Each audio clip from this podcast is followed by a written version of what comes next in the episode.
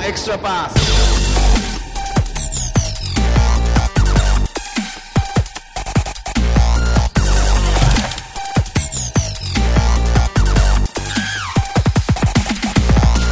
皆さん、こんにちは。エクストラパスポッドキャストです。ズボンです。どうも、慎太郎でございます。今日はイケイケどんどんパーカー来てないんですか今日はイケイケどんどんパーカー来てないです。あれはもう撮影用なん で、はい。詳細はそのうち公表される、あの、ね、ダイナの方見てもらえればなっていうふうに思いますけれども。そうですねはい、いやー、なぎさが面白いですね、相変わらず。面白いですね。でも徐々に成長してきてるのが面白い。いや徐々に成長してるよね、確かに。うん。ウケるなと思って。はい。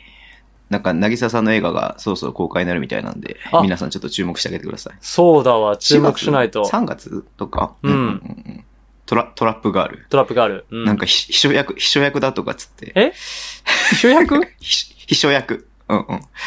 秘書 俺役。はもうキャスティングミス でしょ。いやでもね、意外とね、普通に演技するんですよ。ええー、僕そうびなっんくでりすしよ、たんね。だけど、え普ー、通に。楽しみだな。あちゃんとできんじゃんと思って。え 後で見に行こうと思ってます。はいはい。えーっとね、別にオートプニングでいただいたわけじゃないんですけども、はちいょっと謎のお便りが来たので、ちょっと読ませていただきますね。はおい。願い します。えーこんばんは。こんばんはえー土曜日の渡辺選手の活躍に興奮が抑えきれないもたまです。ああー、はいはいはい。さて、以前、ズボンさんがトイレで田臥選手をお見かけした話をされてたと思います が、バスケに少し関係ない話で、あ、あ、ご相談、関係ないご相談です。はい。私は未だに、はい公の場での個室トイレに抵抗があり、やむを得ない場合を除いて我慢するようなスタイルを貫いてきま した。えしかし、 はい。もういい年齢なので、は堂い々と職場でも個室トイレにこもれるようなメンタルが欲しいと考えています。はい。プロのバスケ選手にもなれば、えーチームメイトやスタッフ、メディアの目を気にせずに集中することができるのでしょう か。ズボンさん、慎太郎さん、そんな悩みにアドバイスいただけると幸いですということで。はいはいはい、はい。いや、これす、なんかちょっと意味が、ちょっと見た瞬間意味がわかんなかったんですけどわかるわも、かる。要は、あれなんかその、いわゆる男性の方でいう大の、あの、トイレに入れないってことなのかなそうなんじゃないですかあの、へー幼少期のトラウマがあるんじゃないですか何か。なんかね、やっぱり、小学生の頃にあそこに入るとなんかね、もう、なんだろう、死刑、死刑宣告を受けるようなもんですからね。もう昭和もう、 昭和だもん。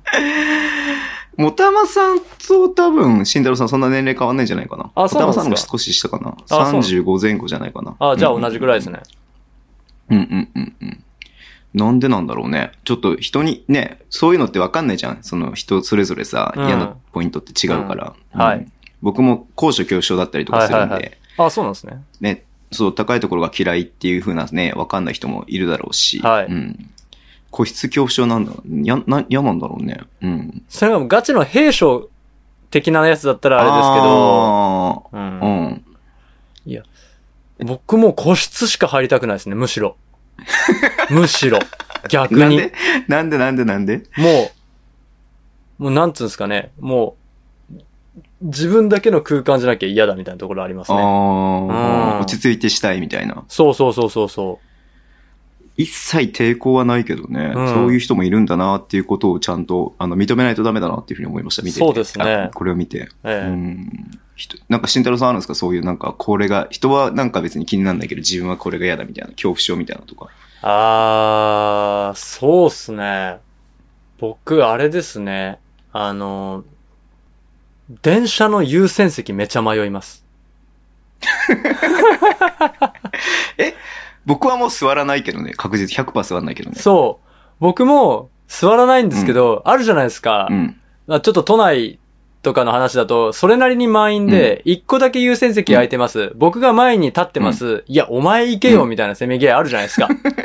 お前が行けば全て丸く収まるんだよ、みたいな。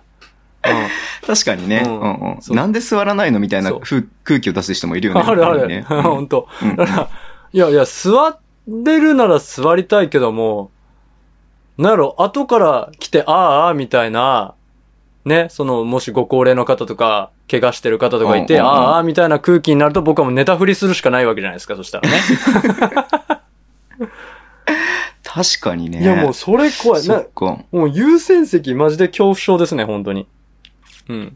ああまあ、確かに嫌だよね。なんかす、なんかどう見られてんのかなって思うと、やっぱりなんかそれはちょっと気になるかもしれないけれども。でもまあ誰か来たら、す、なんかこう、ね譲ればいいかなっていう気もするけどね。その譲る時の、あれもあるじゃないですか。譲る時の駆け引きありませんなんか。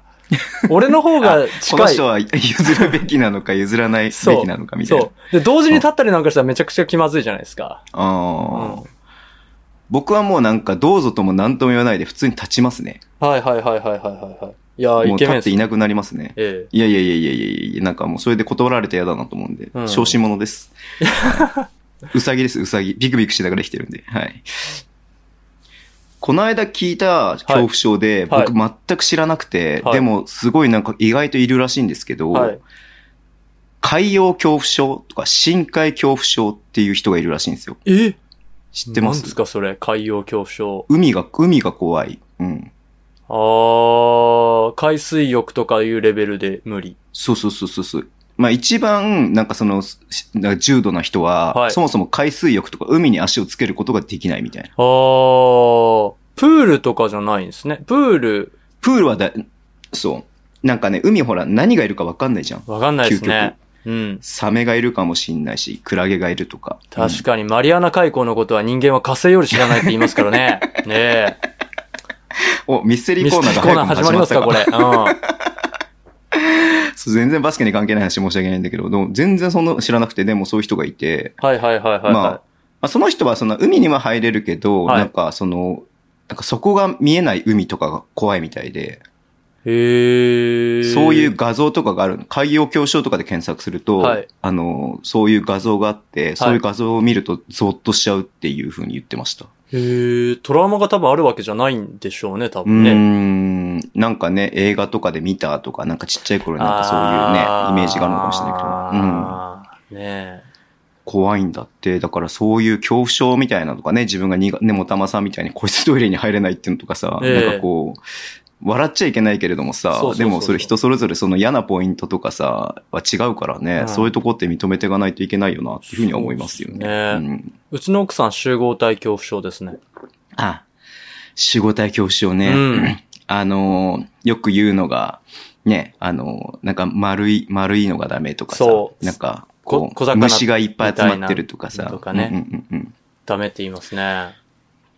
カエルの卵とかやだとそかうっていそうそううそね。うそうそうそうそうそうそうそうそう。だからネイチャー系の映像見れないとかっていうね。あーのほら鳥とかがさ、ブワーとかってさ、はい言ってはいはいはいはいさ、大自然って感じじゃん。はい。でもあれが見れないわけでしょ、そういう人って。そうですねうんそっか。だって、ピエロ教唱とかもあるらしいですよ。ありますね、ピアノ恐怖症ね。聞いたことあります。うんあの、い一時期ね、マクドナルドのさ、あの、なんだっけ、あの、ドナルド。ドナルドナルドはい赤い、赤い髪型に顔が、ね、ピエロの、うんうんあれとかが普通に怖いとかっていう人もいましたよね。あ、でもちょっとわかる気しますね。うん。ねあれ追いかけてきたら僕マジで泣きますもん、多分普通に考えて。追いかけ、いや、追いかけてきたら誰だって怖いでしょ。 ドナルドがもうあの、百名早々みたいな格好でこうやって走ってきたらもうマジで、僕はもう泣きますね。なぎさが包丁持って追いかけてくるよ。やばいやばいやばいやばいやばい。何ですかチャッキー、チャッキーを暗示してるんですかはい。まあ、すいません。なんか、もたまさんありがとうございます。特にね、あのー解決策とかないんですけれども。ええ はい。いや、個室はいいですよとしか言いようがないですね。あうんー個室はいいで。すよ。うん。まあねうん。なんか閉じ込められちゃう恐怖感とかあんのかうな。ん。なんか、兵所、兵所恐怖症的なね、その感うん。うじ。んうん。あの、ダブドリで斎藤匠選手も言ってて、斎藤匠選手も高所恐怖症で、うんジェットコースターは大丈夫だけど、はいあの、観覧車がダメって言ってて、俺も全く一緒で、あジェットコースターは全然好きなんだけー。ど、はい。観覧車が地獄だよね、本当に。それはもう高さの問題なんですかそれともなんか制御なん、自分でどうしようもないみたいな。うん、両方だと思う。はい単純に高いの怖いし、はい。なんかね、そんなんさ、あんな狭いとこに入れられてさ、ここから15分間あなたはこの高いとこただ連れてかれて、ただ降ろされるだけって何も面白みもない、ただの罰ゲームだよって俺は思って。確かに。観覧車ギュッとするとそうですよね。 個室に閉じ込められて高いところに行かされるっていう。そうそうアトラクションですそかうらそうね。そう。うんで、飛行機も嫌いだからね、本当に。ああ、なるほど。まあ乗るけどさ、仕事とかで行くから。ううんん。うんできれば乗りたくない。だから、なるかみさんがこの間ほら、はいダイナー出てくれた時にさ、はあダイナー出てくれた時に言ってたんだっけど、やっぱり飛行機嫌いみたいで、うん。実家が北海道なんだけどさ、はい。えー新幹線で帰るって言ってたもんね。おー。そっ時から間もお金もかかるよね、そう新っ幹すね線の方が明らかに。はい 半日近くかかりますよ。そうん、そこまでは、ではないなっていう感じだけどね、俺は。うん。なんか、ウィザーズの選手で飛行機がダメな人がいて、なんあか、それでなんかずっとバス移動なりし一人だけしてる選手が昔いたみたいなのは聞いたことありますけどねあ。。なんか、ありますよね、そういうのね。うんで。も NBA 選手で飛行機やばかったらもう、もう厳しいっす よね。厳しいよね。ブレイザーズなんうんて地球何周だって半、何周もするんでしょ確か移動距離で。あ、そうなんだ、立地的にそう。ブレイザーズは地球何周もする。レギュラーシーズンだけで。で、それこそジャパンゲームスとかさ、ね、わおフランスでゲームやったりとかわさお、ね、乗らないわけにいかないっていうさ、試合もあるわけじ ゃん。そしたらもうコンディション不良ですよ。確かに。確かにコンディション不良だコンディション不良により帯同いたしませんですよ。はい。話を無理やり繋げますけれども、はい渡辺裕太くんすごいねっていう話で。いや、すごいっすね。まあ、ファーストショット、ファーストショットのタッチがすごくね、スリーポイント決まったんで、あ、今日はいけるのかななんて思った試合でしたけどね。うんうんうんうんうん。過去、過去さ、自己最多の24分とかの出場、はいで12点だっけはい、うん12点。で、スティールとね、あの、リバウンドもうん自己ベストぐらい取ったんですよね。うんんまあ、完全に、まあ、ちょっとね、なんだっけ、僕あのファンタジーで持ってるからさ、パ パウエルとかが出てなかったりとかしたはのいかなはい。はいはい、うんはいそう、だからお僕的にはちょっとね、あの、うんっていう部分があっなたんるでほすどけど。ね。 まあでも日本人が。が活躍するのは嬉しいことですよね。そうですね。んで、えープラスマイナススタッツが確か日本人、ね日本人じゃない、チーム内、じ最、ん最、一番いい、うんプラス10かな。うんうん。まあね、出てる時間帯にいいぞってなればね、もっと使われてくると思うし。うん。いやー、いいと思いますよ。だって、ぜ、もうあの、もう、計算できる選手になりつつあるのかなと思ってるんで。うん。うん。確かにね。うん24分で12点でしょね。うん。すごいですよね。 30分で。出たら20分近く、20点近くね、もしかしたら取れる計算になるかもしれないんで。ああ、36分換算ってやつですね。そうそういそわうゆるそうそうそうそうそうそうそう。まあ、スタッツの、スタッツが専門のせ慎太郎さんに言うのもなん かあれですけれいどやいや、そうです。。まさにその通りで。まあ、い言うてもでもね、まあ、この間も言ったけど、ね、2年前のチャンピオンチームですからね。ええドアマットチームってわけじゃないですからね。。そうそううん。う。いや、いいなぁ。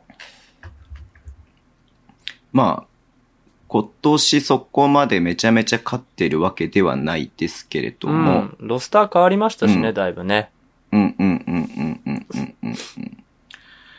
いやー、楽しみだな、またな、ってなりますよね、楽しみですね今何位なんだろう。えーと、え、今東でも、一応そのあ、、東10位うか。ん、あの、は、は、プレイオフのからは外れてはいますけど、うんううん、うんんまだまだ、まだまだね、始まったばっかりだし。まだわかんないですようね。ん全然わかんないですようんうんうんうん。上、上3つとのゲーム差1だし、そのそう上そうとも4つ、いや4ゲーム差、うんん ?2 ゲーム差か。うん。まあ全然わかんないですね。全然わかんないこでれすだとね。うん。うんうんうん。なるほど。ちょっとまた引き続きね、活躍に期待しましょはい。う。OK。じゃあニュースに行きましょうか。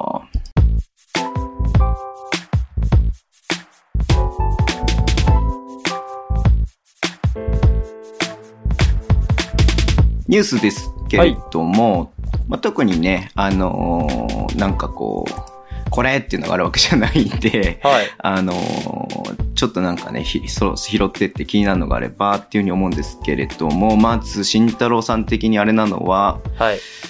ライアン・ケリー。うーん、頬骨。頬骨ね。頬骨骨折ってね。う。うんん。頬骨ってあんま聞かないですよね。いバやスケ選手の怪我でも。ううん。まあもう、どこかにぶつかったがぶっていうとこしかないで すからね。え、ディフェンスの肘とかがぶつかったのかな、うんその接触場面しはか見てないんだけど。考えられないですからね。おーうん。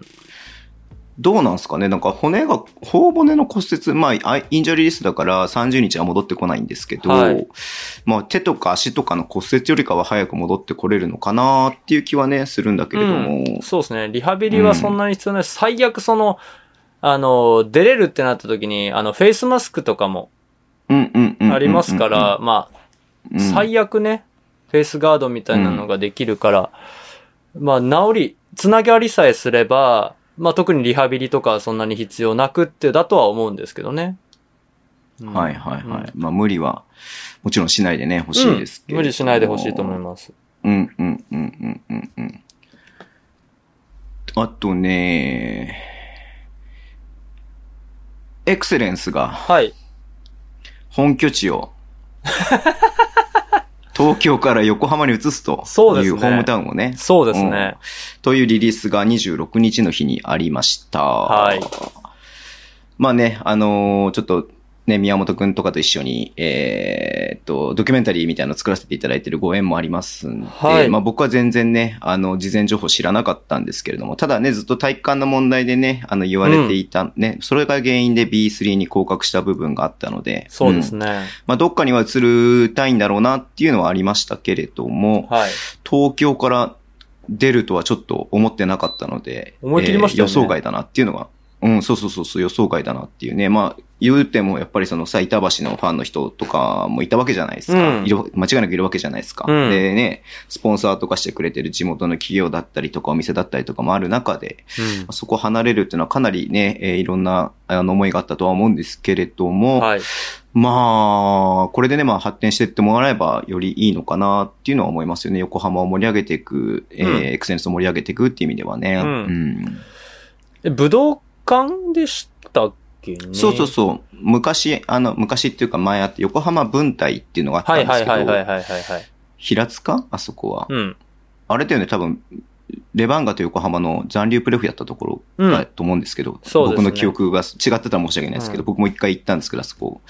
あそこがなんか取り壊しになって、はいなんかこう、アリーナ構想みたいなので新しく、うん。こうなんか、こうできるっていうので、その一角のサブアリーナ的な感じみたいですね。うん、うん、うん、うんうん。横浜武道館。横浜武道うんうんうんはい。なんでまあ、なんだろう。結構 駅からも離れてるし、っうん。ていうとこだから、まあ、でも平塚はね、大きい駅というか、まあ、そうそう一つね、あのー、有名な駅って言い方おかしいけど、ね、うんあれですから、うん、うんまあいいんじゃないのかなっていうのは思いますよね。うんうんいやー、でもちょっとびっくりし、びっくりしたのが一番でしたね。うはいん。地元が変わるってどう、どうなんですかねファンの人たちからすれば。行かないってなっちゃうのかなどうなんでしょうね。うーん、だから前よりも行きづらくて嫌だなと思ってる人もいいるだろうし、うんまあ変わらず行くよってもちろん思ってる人もいるだろうし、えー、ね、またもちろん新しいね、ファンを取り込めるっていう機会にもなると思いますし、はいうん。まあいろんなあれが考えられるんじゃないですか。名前変うんわんないんですよ、ね。名称の変更、横浜を入れ込んだ名称の変更を考えている。あ、やっぱ考えてっていうふうにはリリースになってますねそうそうそうそうだからまあ横浜入れるだけで横浜エクセレンスになるのか、はい。えー、それともね、なんかチーム名も変えちゃって、うん、うん、うんううんっんていうなるのかなっていうのも思うんですけど、まあでもエクセレンスっていうね、この歴史を考えたらそこを変えるのはちょっとあれなのかなっていう気もするんでね。多分なんうか、まあ映るからにはなんか、例えばスポンサーの当てがついたりとか、間違いなうんうく、んうんただただ広いからっていうことは絶対ないでしょうし、もしかしたら、なんか、おさ、なんかこう声がかかったっていうところももしかしたらあるのかもしれないですね。そうかもしれないですよね。うんうんうんうんうんうんまあその自治体の協力がなきゃやっぱできないことなんで、はい。まあ自治体ともかなり話を詰めてうんの決定だと思うんでね。そうですねんまあ確かに東京にチームは結構ああるので、確かにね。うんうんうんうん B12 つ、B2 と、え Z と、あとは、あれがありますよね。トレ八王子がありまうすん、ね。八王子もあります東し京ね。八王子が。うんうん。ありますから。まあ確かに、そういう意味では、ね、うん横浜って、もう、横浜ってだけである意味ブランドになるので、確かにね。うんいいのかなと思いますけどね。はい。わかりました。そんなとこかななんかトピックとしては。うん。で、えっ、と、試合がね、先週末行われてまして、はい第 B1 第19節、はいえーちょっとこの後ね、あの、エクパーティーで話すこともあるんで、ちょっとその辺は飛ばしていきますけれども、はい。えー横浜と広島の試合ですよ。はい。ついに広島がねえ。 17連敗かな、勝ちましたね。を出しまして、はい3点差。 3点差で。この試合ね、面白くて、はい。えっ、と、ずーっとね、広島がリードしてて、うん。で、ほんと最後の最後でね、横浜が追いついてきて、そうですね。24あれ点よあれでよすと、ね。そうそうそうそう、あれよあれよと追いついて、ういん。や、これまた、広島やっぱりダメなんじゃないかなっていうところからどうにかね、勝ったっていう、うんうんうんうんうんうんちょっとなんか、見てる方もヒヤヒヤしただろうなっていう試合でしたね。そうですねんんうんいやー、ろカーター4クォーターだけで10得 点。いやー、まだ試合自体はまだ見れてないんですけど、はいはいはい。これ見ただカータけで。ーね、ゲームつ、うんうん。ねカーターはそういう爆発力があるからね。ありますかね。レ10バンガも分。それでやられたからね。そうですね。 フルフル出場で10点だから1分1点決めてるのか。まあ、1分にに1点、まあ、だからそうだよね。ポゼッション2回のうちにそういい1回はあのフィールドゴールしてるみたいな感じだよね。これ何がやばいって、フリースローないですからね。ほほぼほぼ全て。フィールドゴールなので、すごいよね。それがやばかったうんですね。うん。で、ゲーム2もね、はいまあ試合展開として同じような感じだったんですよ。僕ちょっと見てたんだけど、はいはいはいはい。広島がリードしてて、うんあれ今日も広島勝っちゃうんじゃないのかなみたいな感じで。まあ、うんまあ、あの、ゲーム1ほど点差は開いてなかったんですけども。まあそんなところから最後の4クォーターでだいぶまたまくりまして、まくりましたね横浜が。はい。で、えー、逆転して勝ったそとうですねいうことで。うん。えー、あ、そうだ、ゲーム1はそうだ、河村くんが最後ね、ラストショットを打ったんだけれども、ね、外れちゃったってい外れう、ちちょゃっっとて。うん残念な感じだったんだけど、 で、またロバート・カーターですよ。 31得点。 いや、いや、10分で13得点してますからね。うんうんうんうん。スリー1本含め。うん。いやいや、いやいやいやいや。 なんでしょうね。やっぱ、そういう、そういう星を持ってるんでしょうかね。4クォーターになるとエンジンかかりますみたいな。 4クォーターね、エンジンかかるみたいなね。うん。ベクトンってさ、島根にいるときさ、あ、ベクトン、ベクトンじゃない、カーターってさ、い島根にいるときってさ、そこまでさ、うん。めちゃめちゃ目立って点取るような感じではなかったじゃん。なんか3は打つけれども、はいみたいな感じで。で、まあクエリがいて、うんまあクエリとバランスよく、みたいな感じだったけれども、なんか横浜来てだいぶ、なんかこう、うん覚醒したというか。覚醒しましたね。いや、うん。これ。何が違うんだろうね。うん。かつてし、あの、僕のイメージだとフリースローもらったりするのうまいなと思ってたんですけど、今回もまたフリースロうんうんうんーうあんまないですからね。4クォーターで2本しかもらってしかうんうんも、うんだったんで。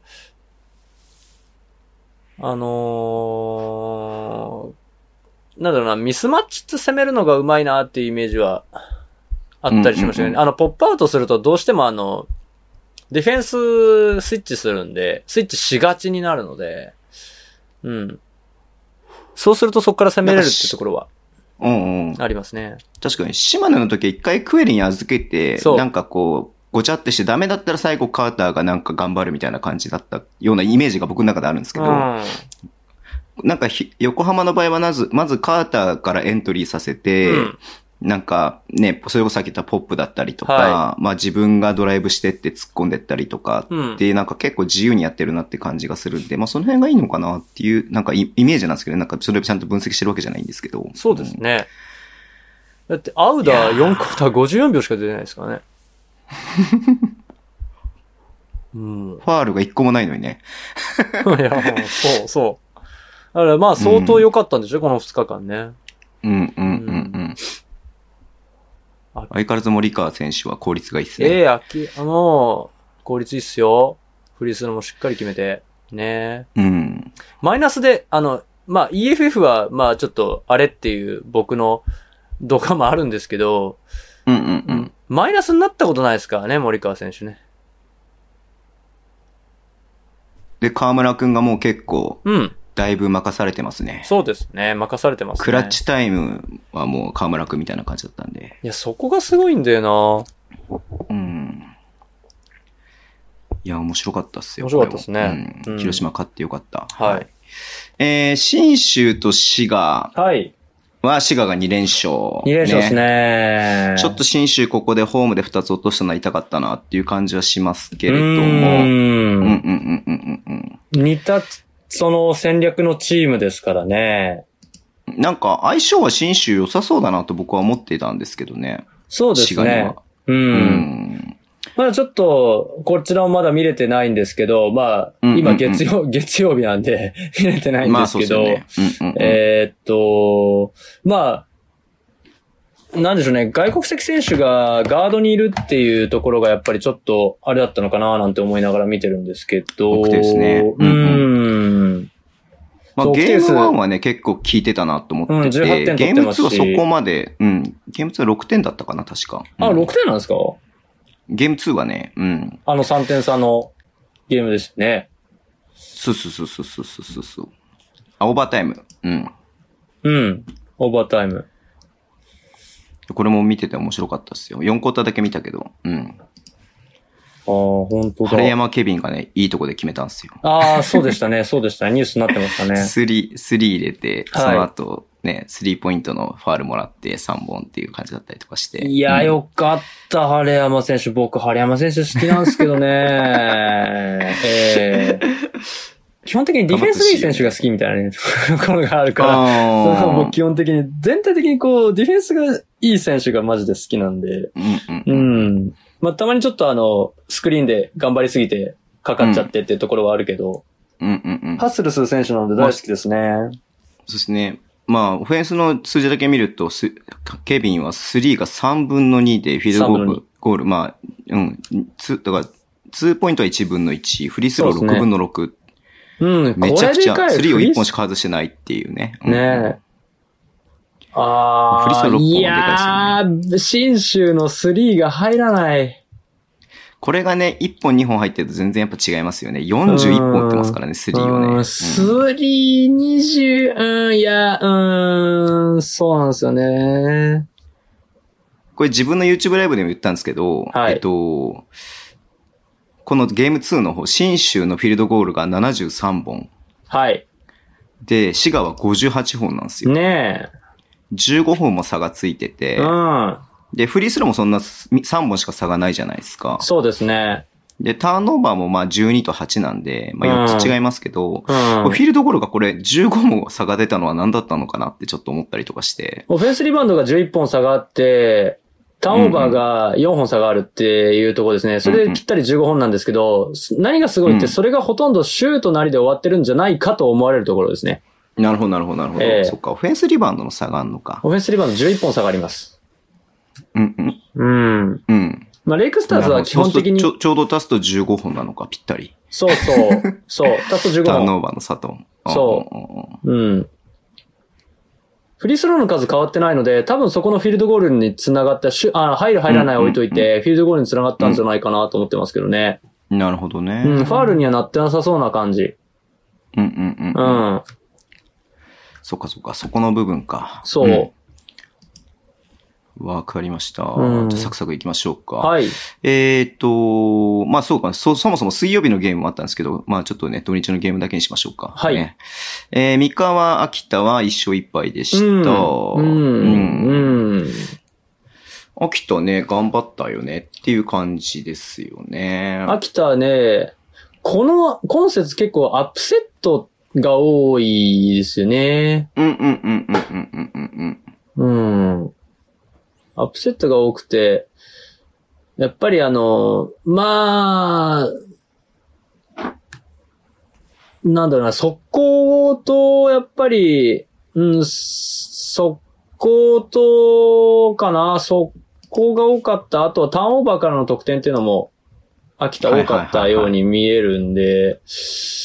そっかな。オフェンスリバウンドとかの回数なんで、シュートの本数的にはほとんど変わってないんですけど、うん。うん。うん。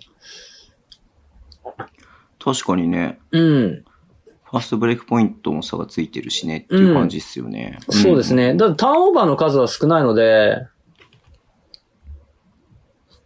そう、ディフェンスリバウンドなりから早く出たとかっていうところだと思うんですよね。基本的にそなるの、三河は、あのー、どうしてもその、ね、ガードナー選手がいる分、どうしてもこうう、ん。うん。戻りっていう分では若干、ね、遅くなる傾向がやっぱりあるんで、 正直。めっちゃ、めっちゃ言いにくそうじゃないですか。う。確かにね。うんん。オッうん。まあ、試合見てないんでどうともあれなんですけど、ケーです、オッケーでうす。ん。うん。まあ、あと、新潟、名古屋、新潟は名古屋が2連勝。はい。えー北海道、京都は京都が2連勝。うん。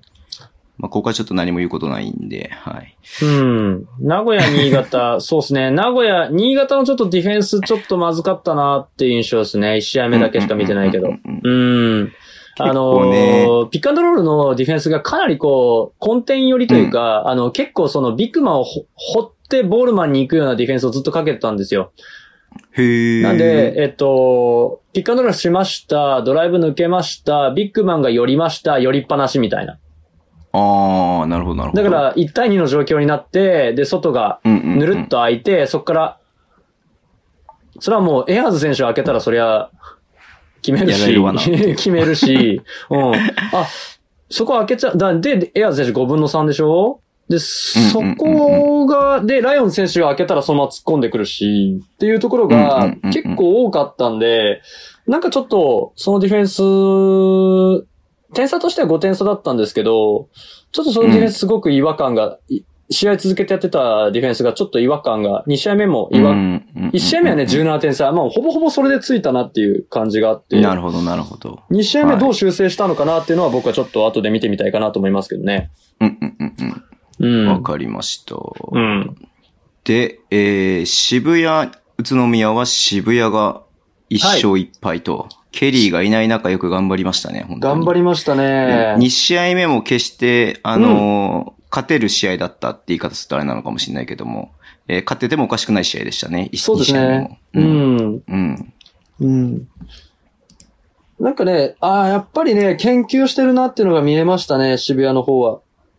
うんうんうんうん。あのー今回はピックアンドロールの、本当にあの、ロール前のパスっていうのをすごく考えた試合の組み方で肩をずっとしていて、うん。で、あのー絶対一歩ヘルプに寄ってくるんで、うんうんうん。そこをついてこ、来なかったら、そのまま行こうっていう、本当にシンプルな基本に忠実なオフェンス。はい。で、本当にベンドラム選手がキレキレで1試合目、本当に。そうねう。ん。得点もしてるし。そう、あの、パスの、なんです、なんですかね、いわゆる針の穴的な意味での切れてるし、ああーの、ボールのもらいうんうんうん方とかもね、あの、カウンターのドライブとかうんうんもうんう、んあの、しっかり研究してるなっていうのが見えましたね。あの、ボールを逆サイドでもらって、ステップアップスクリーンって言って、あのマークが離れた状態でうんうんうん、急いでスクリーンをかけるみたいな、ステップアップスクリーンってあるんですけうんどうんうん、それが効いて、それでちょっとずれ作ったら、そのままスリー打てるし、で、ビッグマンがちょっと、ギブス選手がちょっと前によく出てくるので、そこうのん隙をついてパスを出す。あとはいつだったかなな ?2 クォーターかな ?2 クォーターで、えっ、と、ウィングから、あのーベースライン側をピックアンドロールでドライブして、で、ちょっと詰まっちゃって、今までだとちょっと手詰まり感があって、で、ギブス選手が、こう、バック、ロールターンしたんですよ。あのーベンドラム選手がロールターンして、ギブス選手がその隙をついて、はい、止めたろって言ってヘルプに来たんですね。うんうんうん。ロールターンしたら背中を向けるからゴールに。うんうんうん。で、ゴールを向いたらギブスみたいな状態にしようとうん思っうんうんうて、んギブス選手が前にバンって出たんですけど、そこをうまうんく、その元々のマークマンである、えー、うわ、名前と忘れした。えー、ウォーリアーズの、えー、マカドゥ選手に、うんうんうんうん。パッとパス出すシーンがあったりしたんですけど、あ、その辺で、あ、これもう完全にもう研究してるなーっていうのがすごく見えたなるほど、なるほど。ゲームだった。なと思いましたね。2クォーター、そうですね、2クォーターの、うん終わりぐらいだったかなあったんですけど。見ときます、そこ。はうんい。。で、この試合にお便りいただいてます。はいえー、こんばんは、もたまです。 はい、もたまさん。ははいい。先週僕がさ、もたまさんからお便り来てねえなって言ったら、二つ目的がだよ。 も ありがとうう、ごもざういます。圧かけたからやん、もう完 全に。うん。えー昨日ブレックス対サンロッカーズの一戦を観戦してきました。あ、いいえーです試ね。合内容は各割愛しますが、はい遠藤、えー関野の両ウィングの守備が素晴らしく、うんえー二人とも180センチ中盤の身長で上位チームのウィングポジションを担、任されていることは素晴らしいの一言。うん。数年前は日本でも190が欲しかったポジションが今や身長が低くても、また富樫や河村のような得意なスピードがなくても活躍できることを見せてくれており、これからの若い世代に勇気を与えているように感じます。はいというお便りなんですけれども、はいまあ言われてみればそうだなっていう感じで、そうですね関野もね、レバンガにいる時が183なんで、決して、あの、2番ポジションとしてね、体格的に恵まれてるわけではないですが、そうまであすね渋谷行ってもスタメン張ってますし、うん。比江島選手来るねまあと、そうい2う番に来ると選手いるよね190ですからね。うんうんうんうん。まあ、ポイントガード、まあ、ん宇都宮の場合はまあ関係ないのかもしれないけど、ね、イカルガ君とかポイントガードもやってるけれども、まあ2番的な要素もあるじゃないですか。あります、ありす。ます。彼も決してね、すごく大きい選手でってわけでもないですしね。うん。うん。まあそんな、なんか、こう、まあ、田中大輝とかさ、まあ190代前半で2番ポジションとかっていうのがやっぱり、あの、どうしても目立っちゃうけれども、うんでもこういう180センチの選手でも全然やれてる選手はいっぱいいるっていうことっすよね。そうですね。 あのー、なんて言うんでしょう。スモールラインナップの流星に恵まれたっていうのも1点。2つあって1点あると思うんですね。あのーうんうん関野選手が出てるタイミングが、えっ、と、基本的にテーブス海選手が1番、2番がイカルガ選手、3番が比江島選手みたいな時間帯で、1番うんうんはうんベンドラメ選手なり山内選手が止めて、で、2番手のイカルガ選手を止めると、で、3番手の、うんあ3番の、あえー、3番手って言うと言い方変ですね。3番、スモールフォワードの比江島選手を広瀬選手がうん。ディフェンドするっていう展開だったっていうのも、追い風だったのかなと思いますね。なるほど、なるほど。えで、多分ね、あの、もう一点が、あの、体の厚みにあると思ってるんですよ。うんうんうんうんうんうんえっと、今、もたまさんが挙げていただいた遠藤選手。で、はいあと、えー、関野選手。で、うんイカルガ選手なんかもそうなんですけど、で、あの、腕とかが長かったり太かったりするわけじゃないんですけど、胸板というか、体の厚みがすごいあるんですね。確かにね。うん、うんそこ強いなと思って、はい。うん、例えばその、ワンオンワンで守るときも、あの、ガードの選手ってオフハンドで、こう、よかしたりするじゃないですか。それ全然まず動じないっていうところがまず1点。はい。ですね。あとあの、2番とか、ウィングの選手の1番の役割って何かっていうと、あの、スクリーンをかけてシューターを打たせようとしてるのをゼガヒデもついていくという。なるほど、なるほど、なるほど。うん。遠藤選手もそうですね。あの、シューターにマークすることが多いんで、はい、はい、はい。そこが絶対大事で、じゃあ、うんスクリーンをすり抜けるときに、まあ、間を割って入れば一番いいんですけど、スクリーンをこう、かかりながらついていくっていう技能がとても大事なんですよ。なるほど、なるほど。うん。その後、ビッグマンのスクリーンに当たり負けしない体の体感っていうのは絶対に必要で、うん。なんでそこが強いから、遠藤選手もイカルガ選手も、関野選手も、あの、うんシューターをマークできる、ウィングをマークできるんじゃないかなというふうには思ってますうんうんうんうね。ん。確かにそうだよね。そこはやっぱりビッグマンにね、簡単にね、こう、引っかかっちゃうような選引っ手だかかって、やおっっとぱりっとっシューとタってーマなーっクたらねもう終わりなんですよ。そうだよね。ついていけないもんね。 はいうん確かにそうだ。まあそうだよね。公平も体は強いもんな、本当に。はい。結構ね、ドライブとかで仕掛けて、こう、当たりながらもシュート決めて、バスケットボールカウントみたいなのも結構多かったりとかもするしさ。うんはい。やっぱそういったところなんだろうなっていうふうに思うし、もちろんディフェンスの部分もそうなんだろうなっていうふうにも思うし。そうですん。ね。いやー体で格もあがとね、変わったんでね、本当に。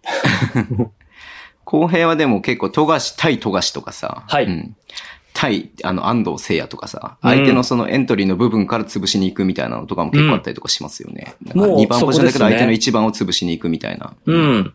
エース、エースというかエントリーを潰しに行く。エそンうそトうリーだよにね嫌がら、嫌がらせする。 変な話。うんね、そう、簡単にこうゲームをね、作らせないというか、オフェンスを組み立てさせない、させないっていうのとかも役割結構やってたりとかするんで。そうそうそうそうそいやー、渋谷に行ってよかったのかなーと思ってますよ。う。あざーすいただきますいや、間違いなく、もう、あの、大収穫ですよ。去年とって。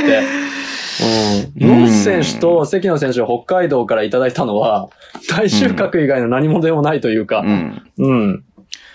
でも後編はさ、あの、その、40分通してっていうことを考えたら、プレイタイムは短めじゃないですか、渋短い谷のです中ねで。は。 15分でも、ぐらい。そうそう、15分前後じゃないですか、いつも。20分出る選手もいる中で、15分前後で、はい。で、でもスタメンでいつも出てくるじゃないですか。うんや。っぱそういったところでやっぱ、出だしのところでやっぱ、オフェンスを好きにやらせたくないっていう意図なのかな。そうですね。間違いなく手花をくじいたりとか、タイムアウト後に出てきたりとか、で、タイムアウトで絶対セット組んでくるから、そこに対してぶつ、つけたりとか、うんうんうんうん。そういうところで起用されていくイメージはありますよね。なるほどね。うんタイムアウト後前からガリガリ当たっていきますから ね。ガード に。うん。そうよね。うん。いや、結構気にしないタイプなんだろうな、その辺な。なんか。いや、受けるわ。はい。いつか、この試合は、渋谷と、はえっ、と、宇都宮は。はい。 大丈夫です。えー、3円琉球は琉球が2連勝で、3円うはんちょっとまた怪我人がね、出ちゃったなーってねいえう感じで、出ゲちゃーいムましたね2ちょっとね、試合にな、試合になってなかったっつうと言い方してるのかもしれないですけれども。いやもうね途中から。ね。はい。川島くんが、そう。いやっぱや、川島日誌がいなかったらもう本で当これかはもすぎうる。。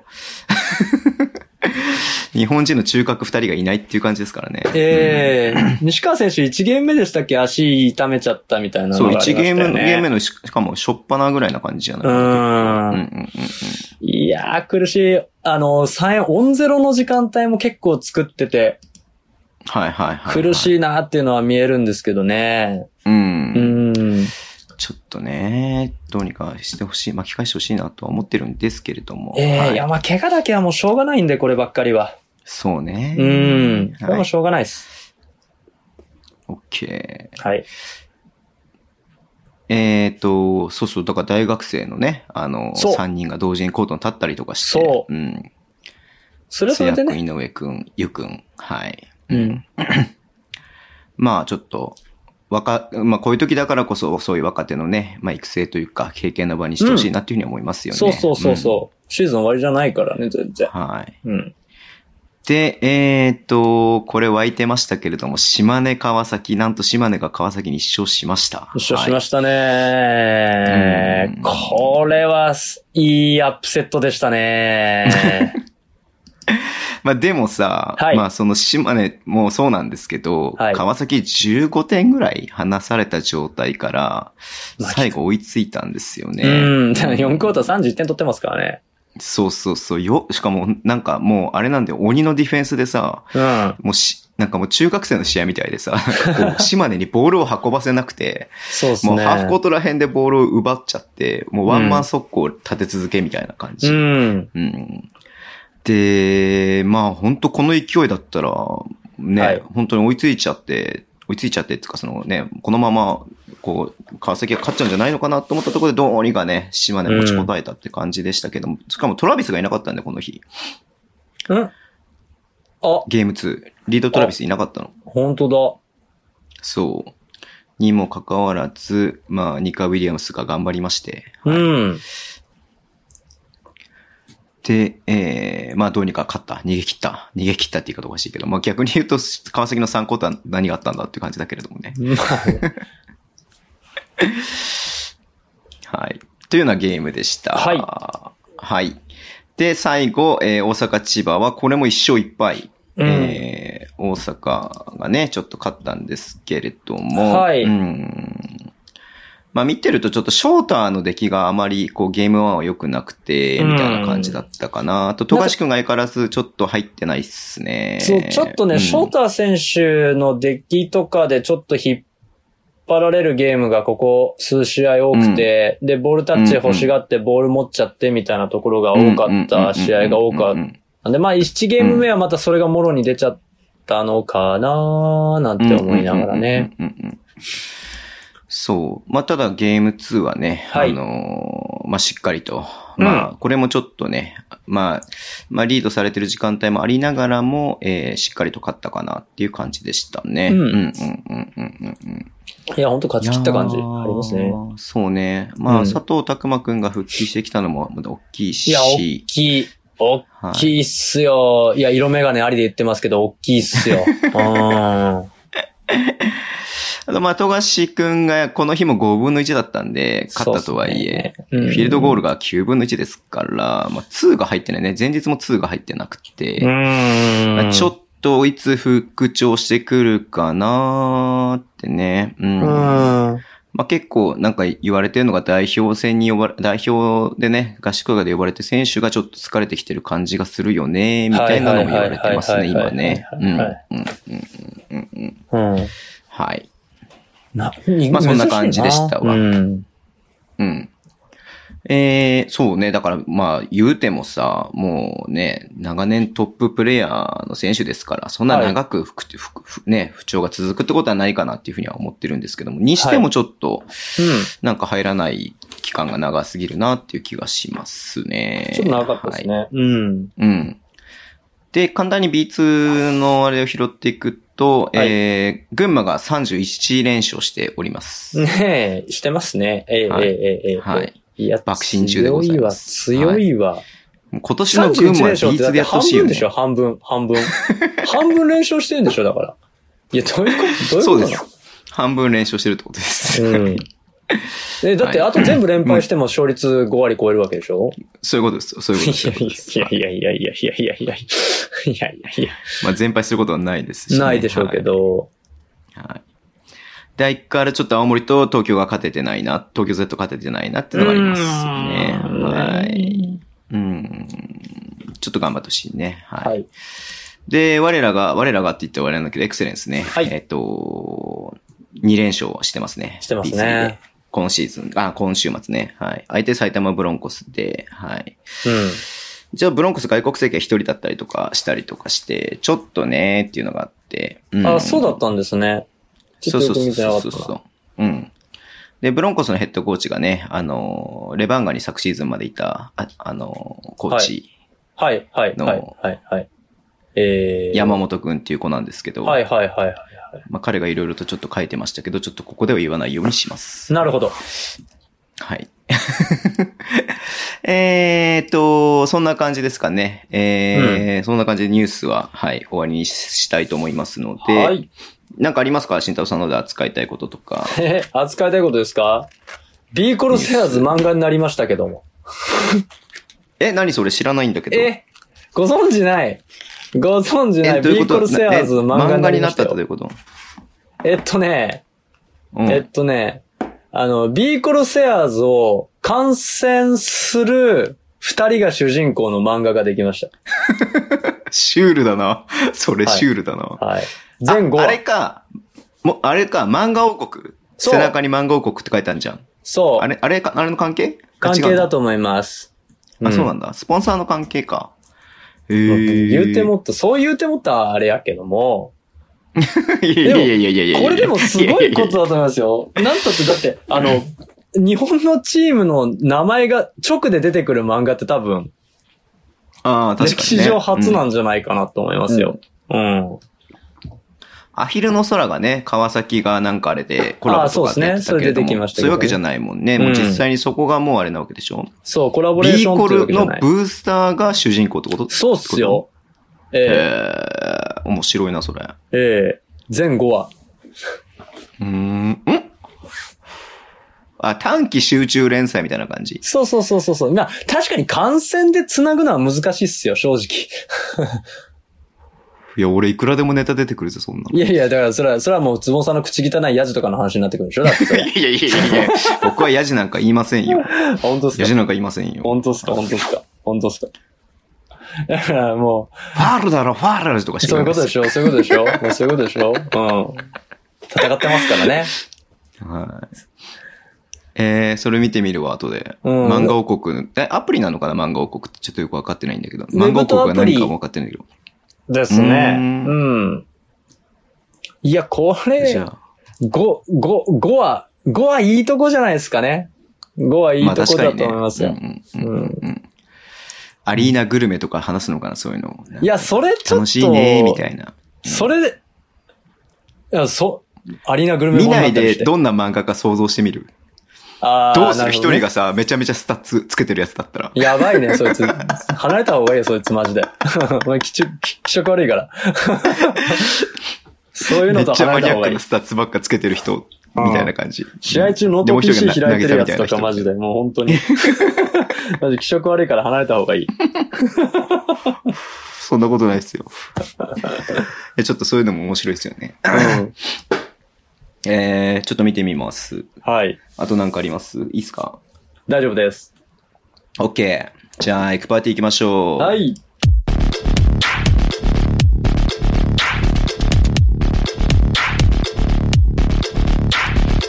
エクパーティーよいしょーはい。ということで、僕たちがね、試合予想して、えーポイント割り振って、順位を競うというのをね、ゲームやってますけれども、はいえーっと、水曜日のね、ゲームがありましたんで、水曜日のゲームの対象は、い秋田と北海道でした。はい。はい。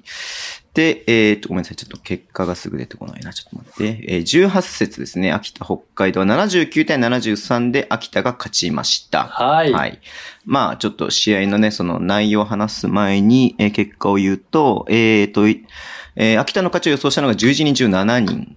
はい。うん。えー、宮本さん、慎太郎さん、渚さん、うんえー、元山さん、小盆のさん、小翔さん、えりごくんという7人が予想して、一番近かったのが渚。はい。相変わらず、なぜか当てるなぎさん。変わらず2だな番手が慎太郎さん。はい。いただきま3した。番手が小盆野さんということで、えっ、と、このね、あの、とね、得失点差のポイント割り振って、はいえーその結果、1位がなぎさ、2位が、えー、小翔さん、3位が、えー、慎太郎さん、4位がズボン、5位が、えー、宮本さん、うん。 6位、元山さん、7位が、えー、小盆野さん、8位、えりごうくん、9位、狙いくん、えー、10位、かなちゃん、11位が、えー、っと、田野田さんということで、はいそんな変わらなかったですね。んそうですねまあ1200人ってこともあったので、そんなには変わりませんでした。はい。で、えー、っと、どうしようかな。先に週末のゲームいっちゃおうかな。はい。うん。週末は、えっ、と、さっきね、話さなかった、アルバルク東京と富山の試合を予想しました。はい。えーゲーム1が11点差で、えー東京が勝ち、あー、東京が負けまして、えーはゲーム2が、えー4点差で東京が勝ちました。はい。えーで、えーゲーム1の富山の勝ちを予想したのが、慎太郎さん、なぎささん、はいえータロンタさん、えはいりごさんということで、えー4人だけ、11人中。一番近かったのがまたしてもなぎさ。もうね、ここが破れない、本当 に。僕も当あと、えてりてごくて。ん。うんう。ん。そうね。で、3番手が慎太郎さんということなんですけれども、はいはいえーで、ゲーム2の方を、えー東京の勝ちを予想したのが11人中7人、えーうんズボン、うんえー、なぎさ、えだからー、さたまさん、こぼんのさん、こしょうさん、かなちゃん、えー、ねらいくん。はい。で、えーえっと、一番近かったのが、またしても、なぎさこ。う、もうさ、一番あかんよね。なぎさうタイムトラベラー説あるんじゃないのいつもうタイムトラベラーの可能性あ るわ。うん。程よく外してる感じがそれっぽいもんなん だ。うんえー、2位がこしょうさん、3位がねらいくんということで、えー、なので、ここでなぎさがこの説、前説もこの説も、えー、一番ポイントを獲得しました。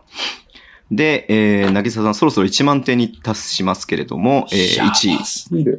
うん。えー、小翔さん、えー、慎太郎さん、ズボン、はいえー、宮本さん、はいもたまさん、こぼん、えーっと、えりごうくん、こぼんのうさん、うんねらいくん、かなちゃん、タロントさんってこと。これ多分順位そんな大きく変わってないかなっていう変わっ感てじないでですねね。。はい。なんで僕と慎太郎さんの差はちょっと開きましたね。うんちょ1000っとポインだトけ以上開いちゃいましたね。はい。うん。で、下の宮本さんとの差がちょっと詰まってきましたね。ははい。うん。あるべきとい姿う感でしじでしたけれど も。ょ。アルはい。ベックス15回しか当ててへんねんから、あるべき姿でしょ。だから僕だから北海道も外して、ここもさ、一つしか当たんなかったから、うんね、この3試合で66ポイントしか獲得してないんですよ。しょ渚は500ポイント以上獲得してるのに。はい。う。うん。ということなんですけど、まずね、北海道と、えー、秋田の試合でしたけれども、はい。えーと、まあ、前半終わって、まあ、どっこいどっこいという感じでしたね。はい同点かな。で、3クォーターでレバンガが突き放して、6点差で4クォーターに入ったんですけれども、うん。えー最後の最後で秋田が、えー勝ちましたという試合でしたね。はいうんいやー、ちょっと、ね、特にその1クォーターの入りが多分10対2とかのランでね、えー北海道がリードしていたそうのでで、すね。うん。今日はいけるぞとちょっと思ったんですけれども、はい。まあちょっと注目していました、のぼるくんのスリーポイントが入ったりとかしまして、うん。えーちょっと、じりじりと追いつかれまして、うんはい。でも3クォーターでいけるぞと、また思ったんですけれども、はい。はいえー4クォーターで、えーっと、アレックス・デイビスと、えー古川選手にやられましたという感じですそうね。っすね安岡選手も良かったね。うんんうんうんうんうん。古川選手、まあ、フリ最後のフリースローだね。あの、全部フリースローなんで、うん。あの、ファールゲームになってからね。うん。古川選手は外さない。あの場面で一切外さない。さすがだなと思いました。はい。はい。どうですか、慎太郎さん見た感じ。えーっと、 えー、あんま覚えてないです。じゃあやめましょう。僕あのもねあんまり思い出したくないんで。てかね大体ね、3クォーターリードしたチームの勝率がね、 去年のデータで言うとね、もうほ、もうね、はい。もう8割以上なんですよ。あ、勝つのがうん。へえ、そうなんだ。 3クォーターで5点以上リード。ドしたチームが勝利する確率って、8割を軽く超えてるんですね。はいはいはいはい。はい。まあだちかならみにこの日は 6, 6点差かなそう ?6 点だ差からで勝ってたのかな、うんデータ的には、俺やばいと思ったんですよ。はいはいはいはいはい。あこれ4クォーターリードで5点以上リードで入ったぞ。これをもう8割型北海道だなと思ったんですけど、いや、まあ、に、いや、26点、26点はすごい。26点はすごい。うん。まあだから結構本当にコールビーのさ、ブロックとかも効いてたしさ、うん。秋田のディフェンスがギュッときたなっていう感じで、秋田のやりたいバスケを最後の10分でしっかりやったなっていう感じではありましたよね。そうですね。ターンオーバー4クォーターだけで4本やってますからね、レバンが。うん。うんで、秋田ゼロでし。ょ。うんうんうん。うんちょっと厳しいよね、そうするとね。そうですね。うんだいたいレバンガは1回ターンオーバーするとあそうだ1.0よね何点取,、うんうんうんうん取られるから、その時点でもう4点なんですよ。その時点でもう2点差になってるんですよ。はいはいはいはい。うんうん。厳しいなぁええうん。はい。まあ、でも、ちょっと、北海道ブースターとしては、ちょっとね、あの、勝ちたかったなっていうのは正直なところなんですけども、うんまあ、正直秋田はお見事だなっていうふうに言う部分も確かにあって、まあ、若干自滅した部分もあったかなというふうには思いますんで、うんまあシーズン通して、ねえ、うん。でもみんな秋田予想してたからさ、結構意外と秋田予想してるんだなって思いました。うん僕は、これいけんじゃないのかなちょっと思ってたんですけど、本当うん。だからちょっと悔しかったです。なのね、なんて言うんでしょうね、あの、やっぱりその、相性的には、相性的には、あの、うんいいとは思ったんですよ、レバンガの方が。スリーポイント今季はいはい打はいってくるんで、そうするとレバンガ2点が苦手だから、はいはい。 2点が苦手なんで、そこはもしかしたら、これは活路あるかなと、僕はスタッツ的には思ったんですけど、ううんん。この日でもね、そうあの、打ってないからね、3ね。そう。 そうなんですよ。 17本だからね。そうなんですよ。だから、だから、あ、これ、これ、対策やられてる、やってるとうん思ってう、んうんうんうんうん。です、すそうですねす。ほ、ほぼ2点フリースロー、2点フリースローでしょ、確か。うん。うんほとんどがね。だって、4本しか打ってないもん。フリース、スリーポイント4クォータあ、なるほどね。秋田が4コーターでね。ー。うん。うんうんうんうん。普段より全然打ってないかだからら、うん。あのー、レバンガの弱点を突かれたのかなっていう気持ちはありますよね。そううん。ね。まあまだこの日はね、ジャワット戻ってきてなかったんで、そうですねまあ名誉とね、ちょっとテ苦しイラーがほぼほぼフル、フル出場みたいな感じで。うんで、最後の方もちょっとやっぱ疲れちゃってる感がいや疲ね、れますよ出てましたね。うんあのディフェンスを40分近くやつはね、厳しいっすよ、やっぱり。うん。はい。わかりました。じゃあ、東京とはい富山の方行きましょうか。おい。えっ、と、ゲーム1はね、富山はがい97対60、あ、86で勝って、はまあ、これもね、ずっと、えー3クォーターまでシーソーゲーム、えー3クォーター終わった段階で同点という試合だったんですけれども、はい4クォーターでだいぶ差がつきまして、えーはい結果的に11点開いて、えー終わったというゲームでした。うんはい。まあ、マブンガがね、いなかったんですよね、両日。そうそうそう、両日いなかったっすよ。はい。うん。なんでだいぶ東京に部があるかなと、慎太郎さんもね、あの、マブンガは東京キラーだっていうふうに言ってたんですけれども、そうそうそう。そのマブンガがいないそう思ったんすよ。ということでね。うん僕の予想だと、あの、スタッツ的にはアルバルク有利だったんですよ、正直。うんうんうんうんうんというの、は、えっ、と、アルバルクはとにかく意地でも3点を止めるぞっていうチーム。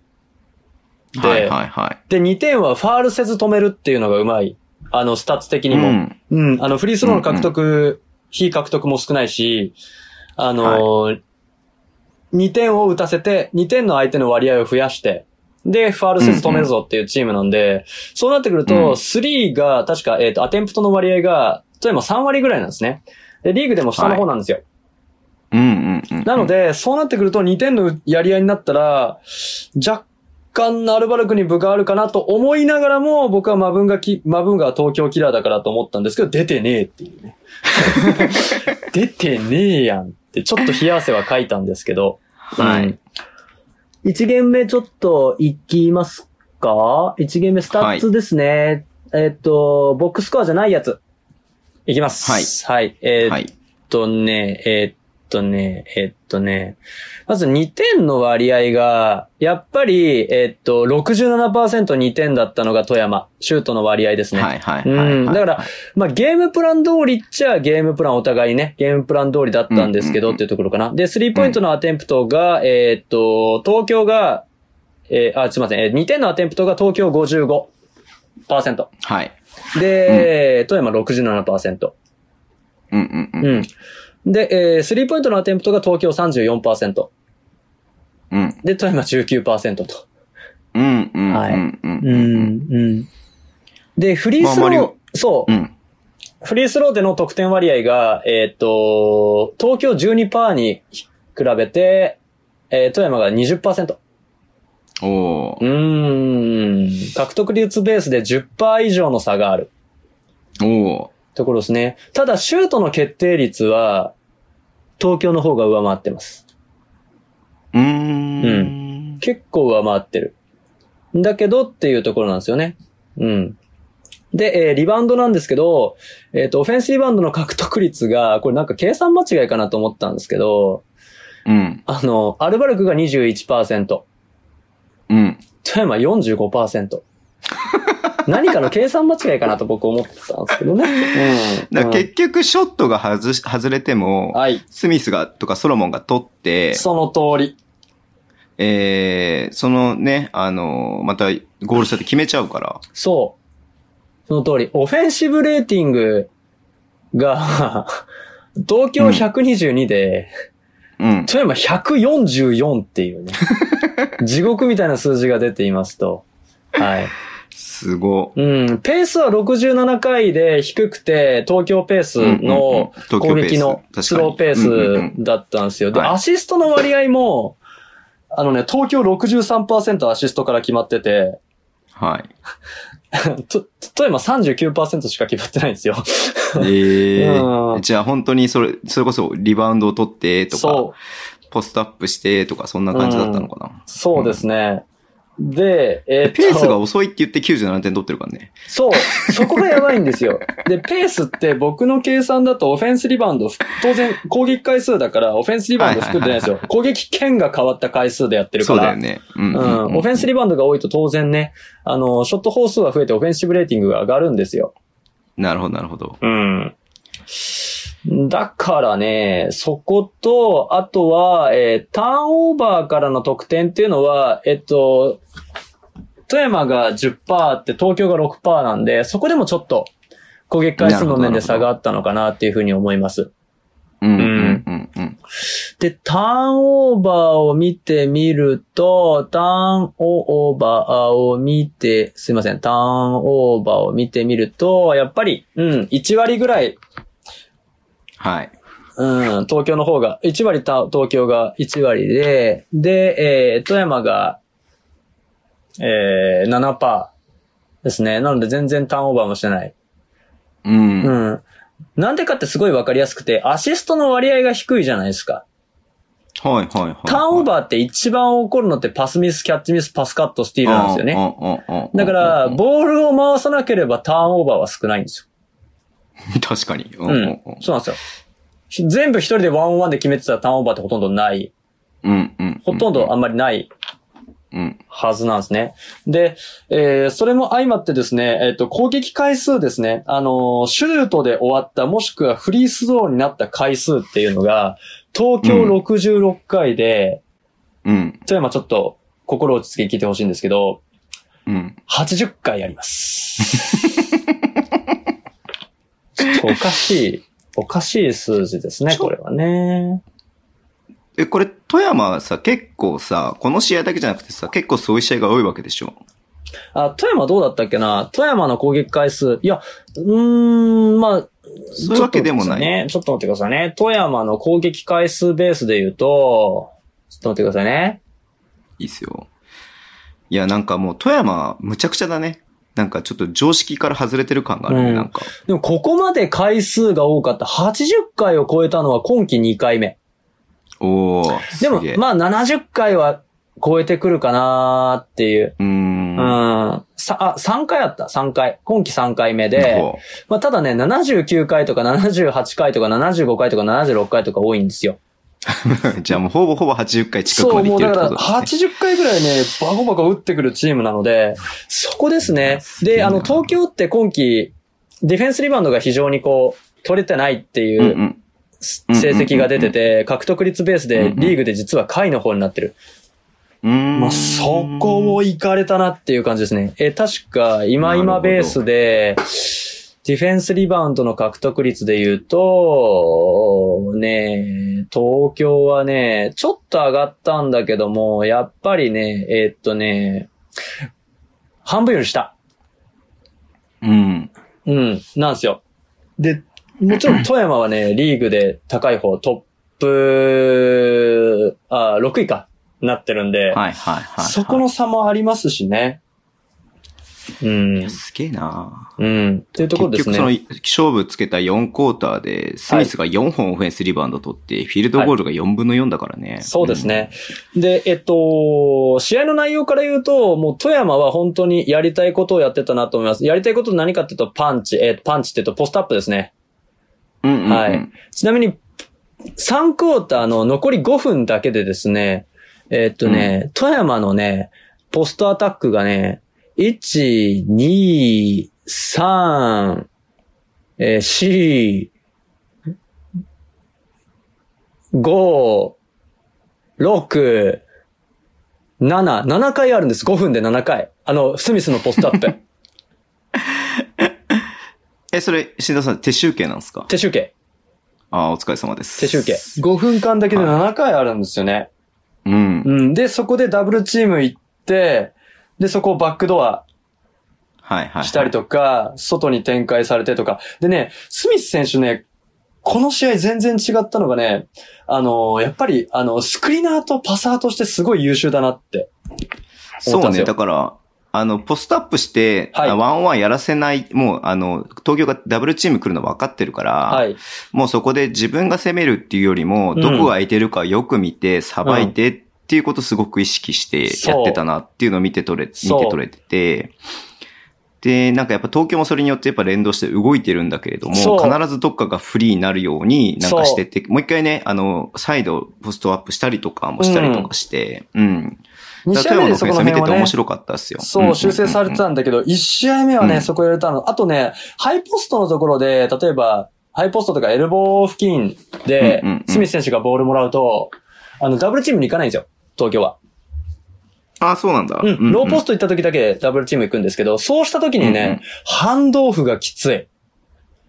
おーあの塗り壁、やっぱ りね、あの塗り壁スクリーンがハンドオね、フそうね。うんあの。ね、あの、ガードン選手、例えば、えっ、と、誰だったっけな岡田選手とか、あと岡田は選手松崎選手とよかかったねね、あとね、ううんん、うんえー、誰だガードの選手とのハンドオフでね、得点をガンガンドライブで決められてたっていうのがうんうんうんうん。あって、一試合目ね、やっぱり、あのーオフェンスでは、そのパサーとスクリナー、ハンドオフはい。のパッサーっていうところで、すごいこう、活躍してたなと思いましたね。おそう、あ、そう、前田選手にもハンドオフしたし、うん、岡田選手、前田選手、ウッド選手にガンガンハンドオフしてうんね、うピックアンドロールも当然、スクリーンかけたらもう大体かかるから、うん。うん。で、どう当然、スミス選手へのケアに、カーク選手は動くから、で、そこで、そのままドンって行かれてね、あの、ウト選手にゴンって行かれて、そもそもミスマッチだしみたいなところもあって。で、どうしてもカーク選手はスミス選手に一歩出ちゃうんですよ。どうしても。うん。うん。で、そこでシュート決められて頭抱えてるシーンとかありました。わあ、分かってたんだけどみたいなシーンあ りました。ぜひ見てみてください。うんーって頭分が、かうっんーってちゃ頭がえ言っるてけて。ど止められないってやつですそう、よね。分かってるう。ん言っちゃダメなの分かってんだけど、みた いな。そういうシーンありました、一試合目はね。いやーそっかそっだからか。まあ、平たく言えば、スミスゲーでしたね。オフェンスは。ミスゲー、スミスゲーですね。えーえーディフェンスもね、今年なんかスミス選手良くて、基本的に、あの、去年までのスミス選手って、あの、ピックアンドロール始まったら引いて守る、ゴール下を守りましょうみたいな、不動うんうんうんうの、ん不動の大横綱みたいな感じだったんですけど、立って待ってるみたいなね。そうそうそう、ここは結構コンテインしてるんですよ。コンテインっていうのおは、ー要はそのなんかう、んドライブしてきた選手に一瞬パンってソフトヘッジ、下がりながらヘッジして、またビッグマンに戻るみたいなところの、うん。まあちょっとどっちにもいけるような感じにするって感じそうですね、そうそうそうそう、それが本当にうまくて、どっっちにもパス出せないみたいな。結局、2対2うんうんうんを2人で守られちゃうみたいな。スイッチも起きないみたいな。ディフェンスが本当に多かったので、あ、すごい動くなってす思ってました、ディフェンスでも。それどっちに行っていいか分からなくて、こう、まごまごしてるってわけではないんですかいえ、違いますね。明らかに一歩出てます。出てるんですね。あ、そう一なんだ。歩出て止めて、うんまたスッてカークに戻るみたいな。なるほど、なるほど。そううん。そすこをごいなかなりうんうん。徹底してやってたなーっていう印象ですね。はい。うん。いや、その目線でもう一回見てみるとい面い白いや、かも見してれない。みて、カークの、うーん、見てみて、マジで。うん 結局、デフション・トーマスがさ、うんあの、すごいオフェンスリバウンド取ったりとかしてて、ね、すごかったなってなんだけど、そうそうそうそうそうそうそうそうそうそうそうそうそうんうう、ん。あ。あそこは、橋本せあ、ちょっとそこまた足りないんですけど、やっぱ橋本選手がどうしても、あの、ファールトラブルはで、いはいはい。そうです、下がっちゃったからね。そう、んそれも下がっちゃったんで、そこを徹底的に狙ってたっていうところは東京の戦術としてあるんですけどね。そうですよね。やっぱそうんこが効いてたなっていう感じで、そのままゲームが終わっちゃったなって感じだったんですけど、え全然違うね、戦い方してるから面白いですよね。うん。え面白い。全然違いますもん。うん。ちょっと2点が下がったかなぐらいです。ああの、ー2点の主投割合が下がって、3の主投割合が増えたかなってあんまいりう変えなかったのかなところですね。で、えーっと、フリースローの割合も全然下がってた。ううん。ーん、そうなんだ。なるほど。下がってましたね。あの、そう、東京がね、東京が5%ぐらい上がってましたね。えーあ、全然違うね、そしたらね。で、シュュート決定率も均衡。はあはあはあはあはあ。 3%差で東京が上ぐらいな感じですかね。なるほど、なるほど。うん。ただ、オフェンスリバウンド獲得率は多かったんで、うん結局まだ4割取られてるんですよ。だよね。それね。あの ー富山に、東京富山に4はいはい割取られてるので、オフェンスリバウンドは取られて攻撃回数は多かったんですけど、う、うんん。そこをファールせずにうまく止めてたなっていうなるほど。スタッツ的には印象ですね。おううん。オフェンオフェンスレーティングも、はいはいはい。えっ、と、東京124で富山118。お、だいぶ違う、前日と。だいぶ下がりました。うんまあ平常値っちゃ平常値なんですけどね。もともとがちょっとおかしいからってね。ね、前日がね。そうそう、前日の謎の144に比べたら、いや、ありえないからね。あはい。攻撃回数自体も75回と76回で均衡。ーうーん、そうなんだ。うん。こうなってくれば、やっぱりショット決定率の高いチームがっ確かにね、東京3ね、はい40%で、勝ちますね。うんうん。ていう。そう。そう。これね、あ、そうだ、1ゲーム目でね、2-3ゾーンも効いてたんですよ、富山の。あ、そう、なんかあんま見てなかったな。うん、2-3ゾーンが効いててね。はい。うん、それで、やられたっていう部分もあったんですけど、2日目は、だだいいぶぶねね。じゃあそこ変えてきた感じがあったのかな対策してきたみたいな。そうですね、あの、ターンオーバーからの得点も15%。得点の割合の中で。全部の得点の15%がターンオーバーからの得点になってるんですよ、東京は。で、11%が富山。多いね、なってるんで意外とううん。オフェンスリバウンド取られたけど、うまく守ったなっていう印象は、スタッツからはありますね。なるほどね。うんでね、とはいえですよ。とはいえなんですけど、これがね、面白いのがね、はいはい。えっとね、えっとね、ペリメーターのね、うん。得点の割合っていうのがね、ちょっとね、富山増えてるんですよね。だから、あ大イ差だンけじゃサないイんだド、インサイドばかりじゃなくて、はいはいはいはい。それ以外のところで打たされてた部分もあったっていうのが、ちょっと面白かったなと思いますそれはね。東京が誘ってるってことそうそうそうそうそうそうそう。そうなんだ。東京があえて、こう、ペリメーター打たせてる。富山に。えっと、2点のフィールドゴールパーセンテージが、えっと、あ、上がってる。上がってるけども、多分ね、あのー決めてるってこと。ペリメーターから決めてる。逆に言えばペリメーターを打たせてるっていうことあ、ですね。そういうことですよね。だからね、そういうことだ。うんうんうん。うん。まあ、東京のやりたいことができ、やら、やらせてしまった富山ってそう、感じかな。東京がうん打たせたっていう感じですかうんうんうね。んうんうんそう。うんで、じゃあ、試合の内容のはいはい話にうんお願いします。はい。なるんですけど、うん。はい。うん。で、今回もやってることっていうのは、はい。実はそんなに変わって、富山の方は変わってなくて、はいはいはい はい。うん。で、えーまたこれね、あのー4クォーター、勝負の4クォーターですね。そうだよえねー富山のポストアップの回数なんです けど、1、えー、1、2、えー、3、はいはい。 4、はい。まだ増えそうだね。 5、はい。 6、まだまだいくね。 7、どこの上でしょうあか。はい。 8、9、えー、10、10うーん、11、おー。えーっと、12、12回 ポストアップおー。すごいね。オフェンスだってえ1クォーターに15回。あーよ、クォーターでは出てないですけどあ、あああまあ大体、オフェンスの回数ね、だいたい15回から20回ぐらいかなっていうふうに思うんだけれども、そのうちの12回ポストアップしてるってことざっくり20前後、あーそう20ですね弱ぐらいじゃないですかうんうんねうん。うん15、6回とか、多くて20回。はい。うん、オフェンスリバウンド抜くと大体、そそのうちの、えー、12回がポストアップをしてると。う。うん。は大い。体今回の攻撃回数が72回、あ、そっペかーそスっがか。 72回なので、まあ単純に4つであると10、うん。まあ6 17とか、うん16とか、うん、ぐらいか。ですかね。17回ぐらいになると、じゃあそのうちの12回ポストアップですよって話。うん。なるほ ど。これはすごいね。 いや、どうなんだろうね。まあ、さ、まあ、近代バスケでさ、なんかこれだけね、あの、ポストアップを多用する、もちろんね、あの、すね。なんつうの、そ の、ポストアップで勝てるからさ、ね、ええあのや、やってるっていうのはあるんだろうけれども、ないよね、あんまりね。はい。うん。うん、もう、もう決めてましたよね。これでいくって。ああ、なるほどね。もう富山は戦術としてね。うん。まあ、前文がいなかったしね。う。ん。うん。で、その他の PA、ピックアンドロールとかもさ、結局その、スミス選手にパス出てパ、シュートとかもあったからう、ん。ねえ。12回ですよ、4クオ ーター。いや、もうだから毎回毎回ポ、ポスミスやばとい、ポこストれアップしたもんもう、ね。笑けてきたもん、数えてて。うんうんうんうんもうなんかずっとポストアップしいて、やね、全部一応入れてるんですさばいてみたいな。う。うんん。また、うん、知ってる知ってるみたいな。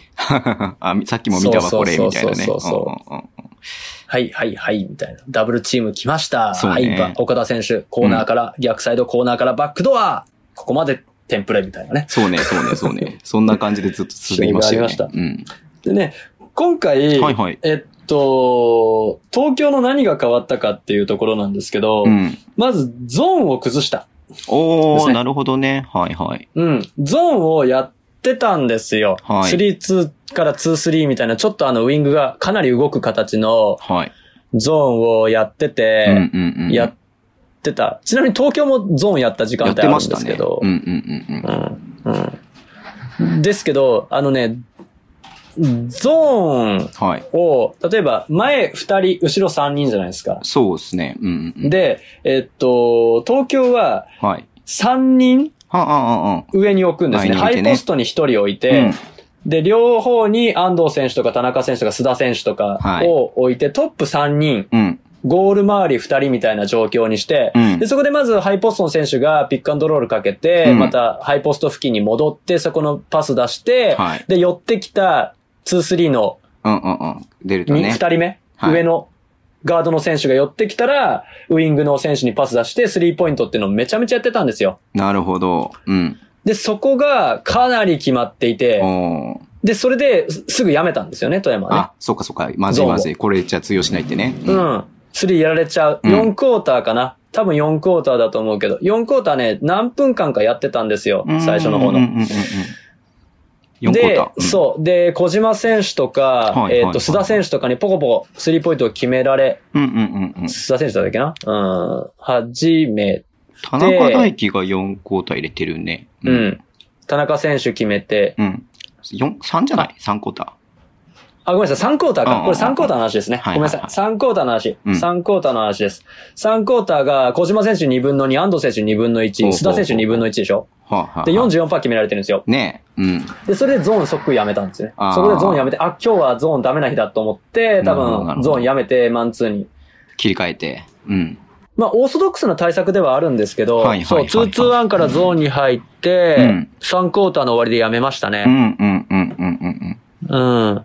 で、もう一個が、えっと、マンツーの攻略がだいぶ変わって、あもうそうとなにんだかく、スミス選うん。う手んうんうんを動かすっうん。動かすんうていう方にしました。ーんあのー、動かすってのはカーク選手がピックアンドロール、はいはいパーク選手と例えば田中選手とかうんうんうんがうんピックアンドロール始まった時に、うん。あの、スミス選手は一旦下がって、うん。えードライブにケア行くんですよ。ああ、なるほどなるほど。はで、い。下カーがク選る手、ショートロールって言って、うんあの、そんなにロールしないみたいなところにいるんですよ。うーん。そうする。と、スミス選手が下がってコンテインした分だけ、はい。隙間ができるんで、そこにポケットパスを出すっていうシーンがはいはい何回も何回も、へーもっと言うなら徹底して、徹底しちゃえっってた。と、うんそっかそっかそっか。えっとね、そのズレができるまで、うんもしくはスイッチが起きるまでうん、徹底してやってたんですよ。同じこと。なるほずどーっと、スミサイド下げて、スあミスをの、1回のオフェンスで。スミス動かすために。うん。で、それで、うんあのースミス選手はいが、はいもうちょっと、へばってきて4クォータうんうんうんー。へばってきなるて、ほだいこ田中選手のドライブに前は出てみたけども、はいはあのーヘジテーションとか、い。うん。なんて言うんでしょうね、ドライブの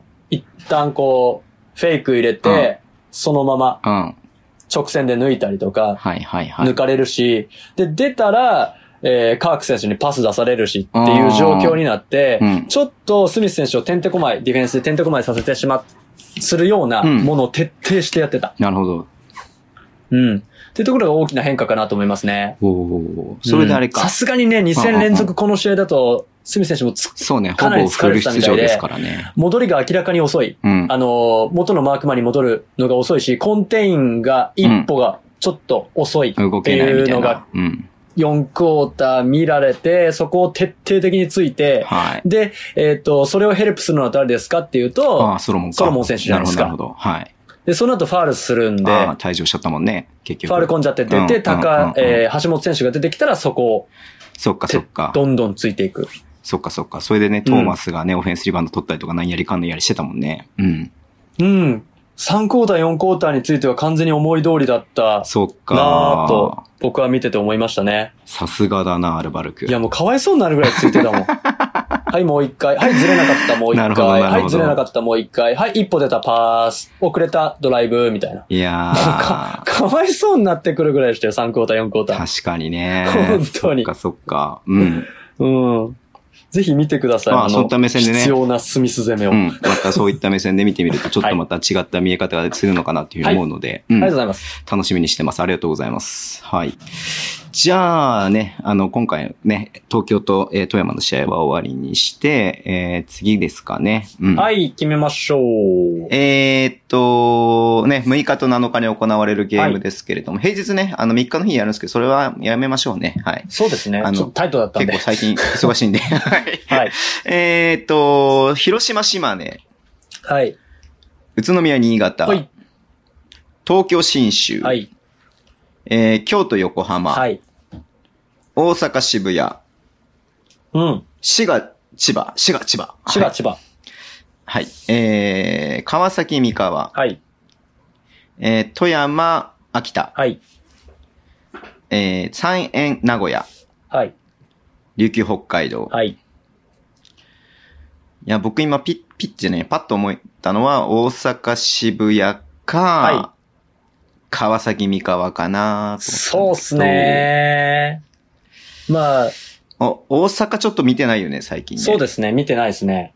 大阪で、まあ、慎太郎さんがね、いつも見てる渋谷っていうのもありかなっていうふうに思うんですけれども。まあ、一つ言うとするならば、川崎美香は僕行く予定、渋、取材に行く予定ですよっていうところだけかな。まあ別に、大丈夫ですけど。川崎も三河もなんか最近やってる最感近があやっりてまますすねから。ね。うん。ね大阪渋谷いいんじゃないでしょうか。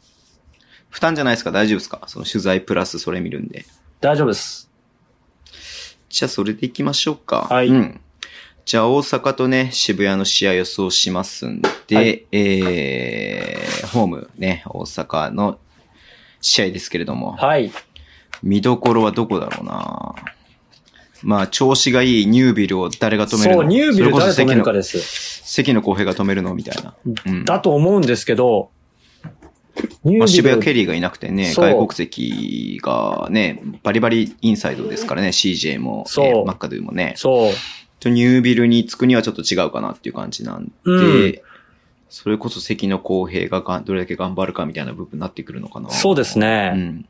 うん。っていう面白さはあるかなと思いますんで、いいと思いまあす。とね、。あれなんですよ。あの、はい YouTube ライブの中でも話したんですけど、はい橋本拓也選手がめちゃめちゃいいんですよね。いや、今ね僕。好きなの。だから、橋本拓也選手ね、僕ね、あのね、僕のブログの中でずっとね、注目注目って言ってて、あーまあ、それはね、まあ、それはもともといい選手だかはいはいら、あれなんですけど、いつ出てもいいからね。そうね。ううんん。。途中出場でもいいから。うん。もちろん得点の部分だけじゃないですけれどそも、うそうそいや、まあ得点もね、多分日本人の中で、金丸康介に次いで多分2、うん2位ぐらいですね、うん13点ぐらい平均で取ってるんで。う。そうはでい。すいね。や、ちょっとその辺も注目したいので、ちょっと大阪やりたいなっていうふうに思います。思います。は。い。はい。じゃあそんなところで今日は、えー、一通り、やるべきことはやったなっていうふうに思うんですけれども。おー、ちょっと待って待って待って待って待って待って待って待って待って待って待って待って待って待って待って大人気コーナー忘れてるでしょ大人気コーナーを。やりますか大反響の。これどうするコーナー、コーナー化しようなんかいつも流れでやっちゃってるからさ、ジングルとか入れてないんだけどさ。いや、いジンいグでルソすーよ。ス入別にれまコすーナー化なんかしなくていいです。こう僕の、僕のヨタ話なんでコーナー化しなくていいです。はい。で、そのうちさ、ミステリーコーナーにお便りが来るかもしれないですよ。マジっすか。話変わ皆ってさくん、世界る。の、世界の超常現象や、あのね、未解決事件など、なんかありましたら、 はいぜひ送ってくださ募集してもた。い。皆さんのお好きな。はい。はい。じゃあ、ぜひお願いします、今週も。お願いします。はい。えー、っとですね、今回もね、ちょっと宇宙に関係する話なんですけど、まあ、はいあのーまあ超有名なんですけど、えーうん。オウムアムは、ってご存知ですかいや、初めて聞きました。はいオウムアウムはオウムアムはですよ。オウムアムオウは。ムアウムははい。オウムアウムはうん。ご存初知なめいて聞。きました。知らない、知らないです。これはい正直もうまた勉強不足としか言いようがないですね、これはね。どこで勉強すんだよ、それ。 どこで勉強すればいいんだよ、俺は。なんそか、のオウムアム出は所を知りたいですよ、出所を。そっか、オウムアムはの説明からっすか、しょうがないですね。まあ、すいません、もおう願いします。リスナーの皆さんはご存知だと思うんですけども、まあ、オウムアムは、はいこれ僕何ねも、知らないんで。あの、2017年にハワイの天文台で見つかった謎の星って言ってるのか、物体って言っていいと思います。物体。へえ。うん。で、これ、普通基本的にね、小惑星だろうと思われてたんですけど、小惑星って基本的に太陽系の中からやってくるんですね。基本的に。はい。うん。だけど、こいつは、おそらく太陽系の外から来た。わかりますあの、要は、あの、恒星あるじゃないですか。太陽系って恒星があって、いろんな太陽系が、似たような太陽系がいっぱいあるんですけど、はい。その、まあわかんないですよ。だからズボン、ズボン系かもわかんない。ズボン系のそう、水金地下木ドッテン解明みたいなところからやってきたほうほうほうほう。天体なんですよ。これ実は初めてなんです。へー人類史上初めて観測した。もうこんなものはオウムアムアがあるまで、恒星の間を飛んでくる天体なんてないって言われてたんですよ。ほうほうほうほそれが2017年に見つかった。う。ははい。で、この子がおかしくて、で、い。はい。あのーもう今太陽系の外にどんどんどんどん離れていっちゃってるんで、詳しい観測はできないんですけど、うん。うん。まあまあそもそも太陽系の外に出てっちゃうっていうのがちょっとよく意味わかんないんですけどね、そ もそもね。うん。わかんないですよね。ええそれ、何あの、ね、あの、なんだろう。パスポートなしでそう。国に入るみたいな感じですよね。勝手に来た。うん勝手に来た。何の、うん。 お、あれもなく、あの、アポイントメントもなくね。そうだよね。うん来やがったんですよ。でそんなことは今まで起き起きてなかったけれども、起き初めて起きた。初めて起きた。えで、それー。でな、んでそれ分かったんですか他から来たって。え、他から来たってあのーあのね、普通の太陽系から来たもの、で、そもそも出てってるところが見つかったんで、外から来たんだろうって言われてるんですけど、はいはいはいはい。そもそもね、あの、水星とかの動きと全然違うんですよ。へえ、うん。ジョシュア・スミスみたいなもんだ。どういうこと どういうことどういうことどういうことどういうことどういうこといやいやいやいやちょっと他にはいないような選手だなっていあ、うまあ感確じかでに確かはいに、そうですね。うんうんはい。動きが全然違って、まずね、そもそもハエ。うんへえ。普通の小惑星の4倍以上の速度。あ、まあありえないんだ、それは。まず今までの常識早だいと。ありえないぐらい早いっすよ。よ。で、はいはいはい。で、ここでなんで今言うかというと、アメリカのね、ハーバード大学ですよ。もう一回言いますよ。ハーバード大学のはいはい。天体物理学者が、これは宇宙人が作って偵察にやってきた宇宙船みたいなもんだろうと。なるほど、な言るっほてんど。すよはい。そういう本はいはいはをいなんと出しました。はいはいはい。エイブラハム・ローブさんっていう人。おエイブラハム・ローブさんですね。ハーはバードの天体物理学者です。い。うん。はい。がとんでもない説を出しました。う。うんん。なぜかっていうと、まずその動きがありえない。ではい。速度が速すぎる。というところ。で、そもそもオウムアムアっていう意味が、現地のハワイの言葉で偵察兵って意味なんですよ。おおなるほど。まんまなんだ。そう、まんまなんです、うまんまなんです、まんまなんです。はいまはんいまなんですはい。はい。まず水星とかだったら、氷の塊なんで基本的に。うん。うんうんうんこんな速度で動かないし、こんな速度で動いたら溶けますっていうね。うん。うん。うん、溶けちゃうからありえないと。で、そのままどっか離れていくなんていうのも、ありえない。で、うんうんうんあの、その博士によると、オウムアムアがなんでこんな速いんかっていうと、えっとうね、ん。えーソーラーセイルっていうね、技術があるんですけど、ソーラー。うん、太陽の放射線のね、を、うんあのー、船の砲みたいなもんでうんうんうん受けて、それで加速するっていうやり方なんですけど、うん。へえこれ実は世界で初一。めて聞きま番、世界で一番最初に実用化というか、行ったのは日本の衛した星なんですよへえ。そうなんだ。うん、そう。日本の。の衛星がやったんですよ。JAXA のね、衛星がやったんですけど、それを使ってるんじゃないかと。はいはい。じゃないとこの速度は無理。うーん。で、これがあるってことは自然にできるわけないじゃん。うんうんうんうん。だからこれは、例えばどっかの別の惑星、この、ズボン、ズボン成形からやってきた、ダセえな。そう。ものなんじゃないかって。へえ。いう話が出てんすよはい。うんなるほど。そう。で、あのーまあ、あのーまあ、ぶっちゃけめちゃくちゃ叩かれてるっす。あ、それでそんなことあるわけねえだろあるわけねええ。だろうっていう。あるわけねえ、えそれはだ何ろう。そもそも宇宙人が、じゃないだろみたいな感じ。そうそうそう星だろみたいな話ってこと星だろうっていう、あー水星だろうって話なんですけへどえ、いや、水星にしちゃおかしいし、早すぎるし、動きも変だし、急に加速したりするし、うんうんうんううん。ん。水星ってもちろん一定の速度なんで、はいはいはいきなり加速するのおかしいでしょっていうような話い。話で、うううんんん。うん。うん。これは、まさに、こう、太陽系にやってきた。もしかしたら、なんかこう、あのーそれこそ、日本の衛星みたいなもんで、試しにうん。飛ばしてみたうん。観測気球みたいなうん。ものなんじゃないかと。なるほど。逆にそれ以外ありえないと。はいはいはいは。はい。はい。ちないみえ、にこ慎れ、太郎さんなんかちょっと、はい。あ、どうぞどうぞ、はい。元、ちなみにがあるんだったこられどうぞ NASA の元主任研究員も言ってますからね。ああ、同じような見解なんですそう。これう。 UFO じゃねっていう。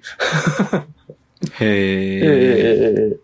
ええ、ちなみに慎太郎さんいろんなそういうのを見てる中で、はい。まあそもそも宇宙人はいるのかいないかのかって話になるじゃないですか。はい、なりますね。それに関してはどう、どういう見解なんですか慎太郎さん的には。うん100%いるでしょうね。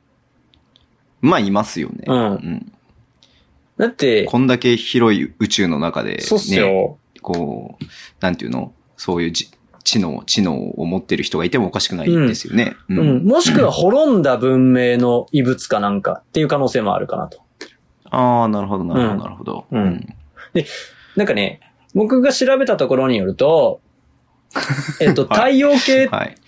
てあるじゃないですか。水金地下木土っていう海面はいのはい。で、それはいはいが、はあいの、天の川銀河っていう銀河に所属してるんですけど、うん。うん。それ一個の銀河なんです。これがまたたくさんあるんですけどね。その天の川銀河の中でも、太陽っぽい星、うん。熱い星 いわばう。ん。うん。が40億あるっす。ええ40億個あるんですよ。で、宇宙の広さってさ、解明されてないでしょされてないで。す。予測です。だだかからもうむ、もう無限、無限にあるわけじゃん。だからそんなそうこと言っちゃったらさ。ら天の川銀河1個で40億あるから、なんか俺、俺らが死ぬまでにそういうことぐらい解明してほしいよね。ほんとほんと生きてるうちに宇宙人会いたいですね。生きてるうちにね、なんかそうさ、うんこう、どうなって、この世の中はどうなってますってこと知りたいよね。そうそうそうそう、実は来てましたとかね。うん。そうそう、まあまあまあまあ、そうだし、ね、こう、なんか、こう、世界地図みたいな感じでさ、宇宙地図みたいなの作ってほしいよね。ねえ。 スターウォーズの世界。いやー、本当に。うん。うんだから40億個あればさ、1個ぐらいなんか地球っぽい星ありそうじゃないです か。ありますよ、全然ありますよ。全然ありますよね。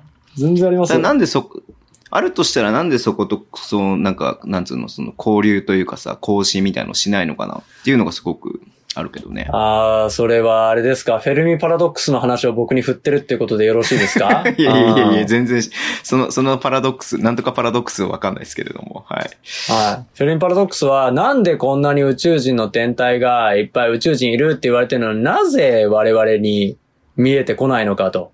そうそうそうそうそう、それはすごく疑問だよね。うん。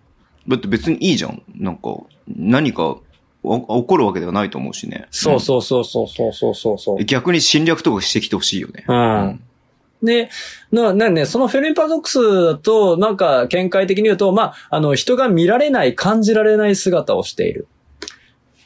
えーうん。めっちゃ怖いんだけど、うそれ。ん。てか、そもそもさ、UFO がさ、人が乗ってる、宇宙人が乗ってるっていう発想自体が人間じゃないですか。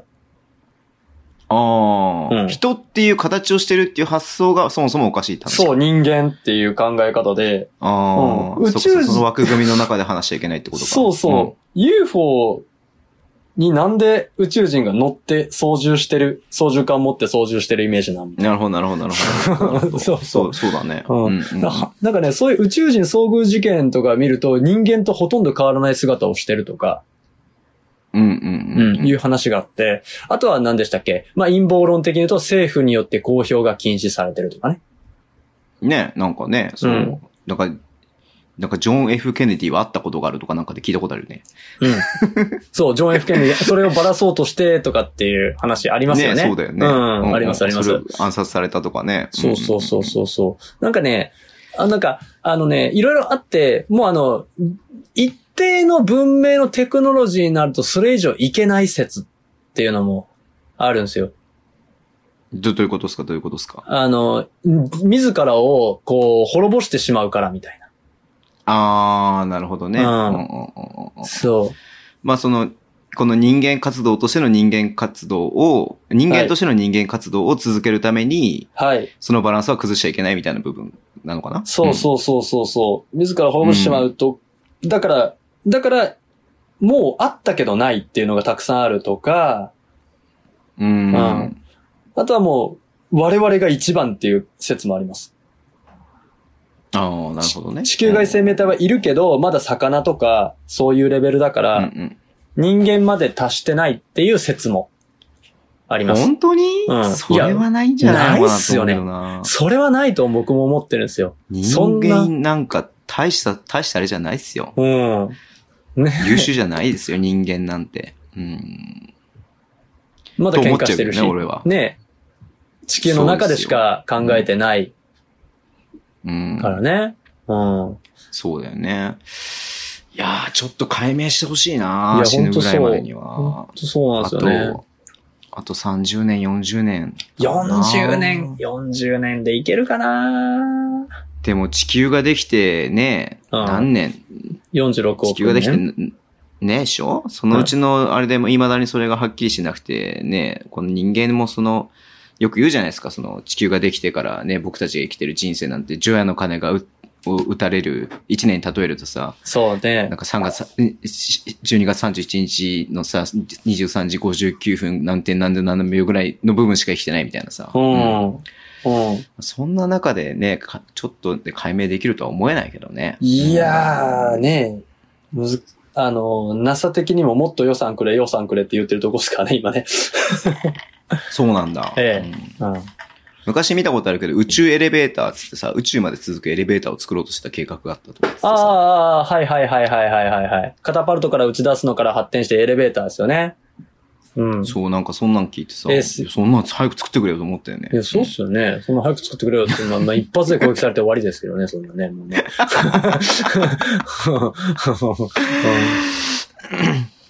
いやー、ちょっとその辺楽しみ。まあなんかそう考えるとめちゃめちゃロマンがあるよねうん。ロマンありますよね。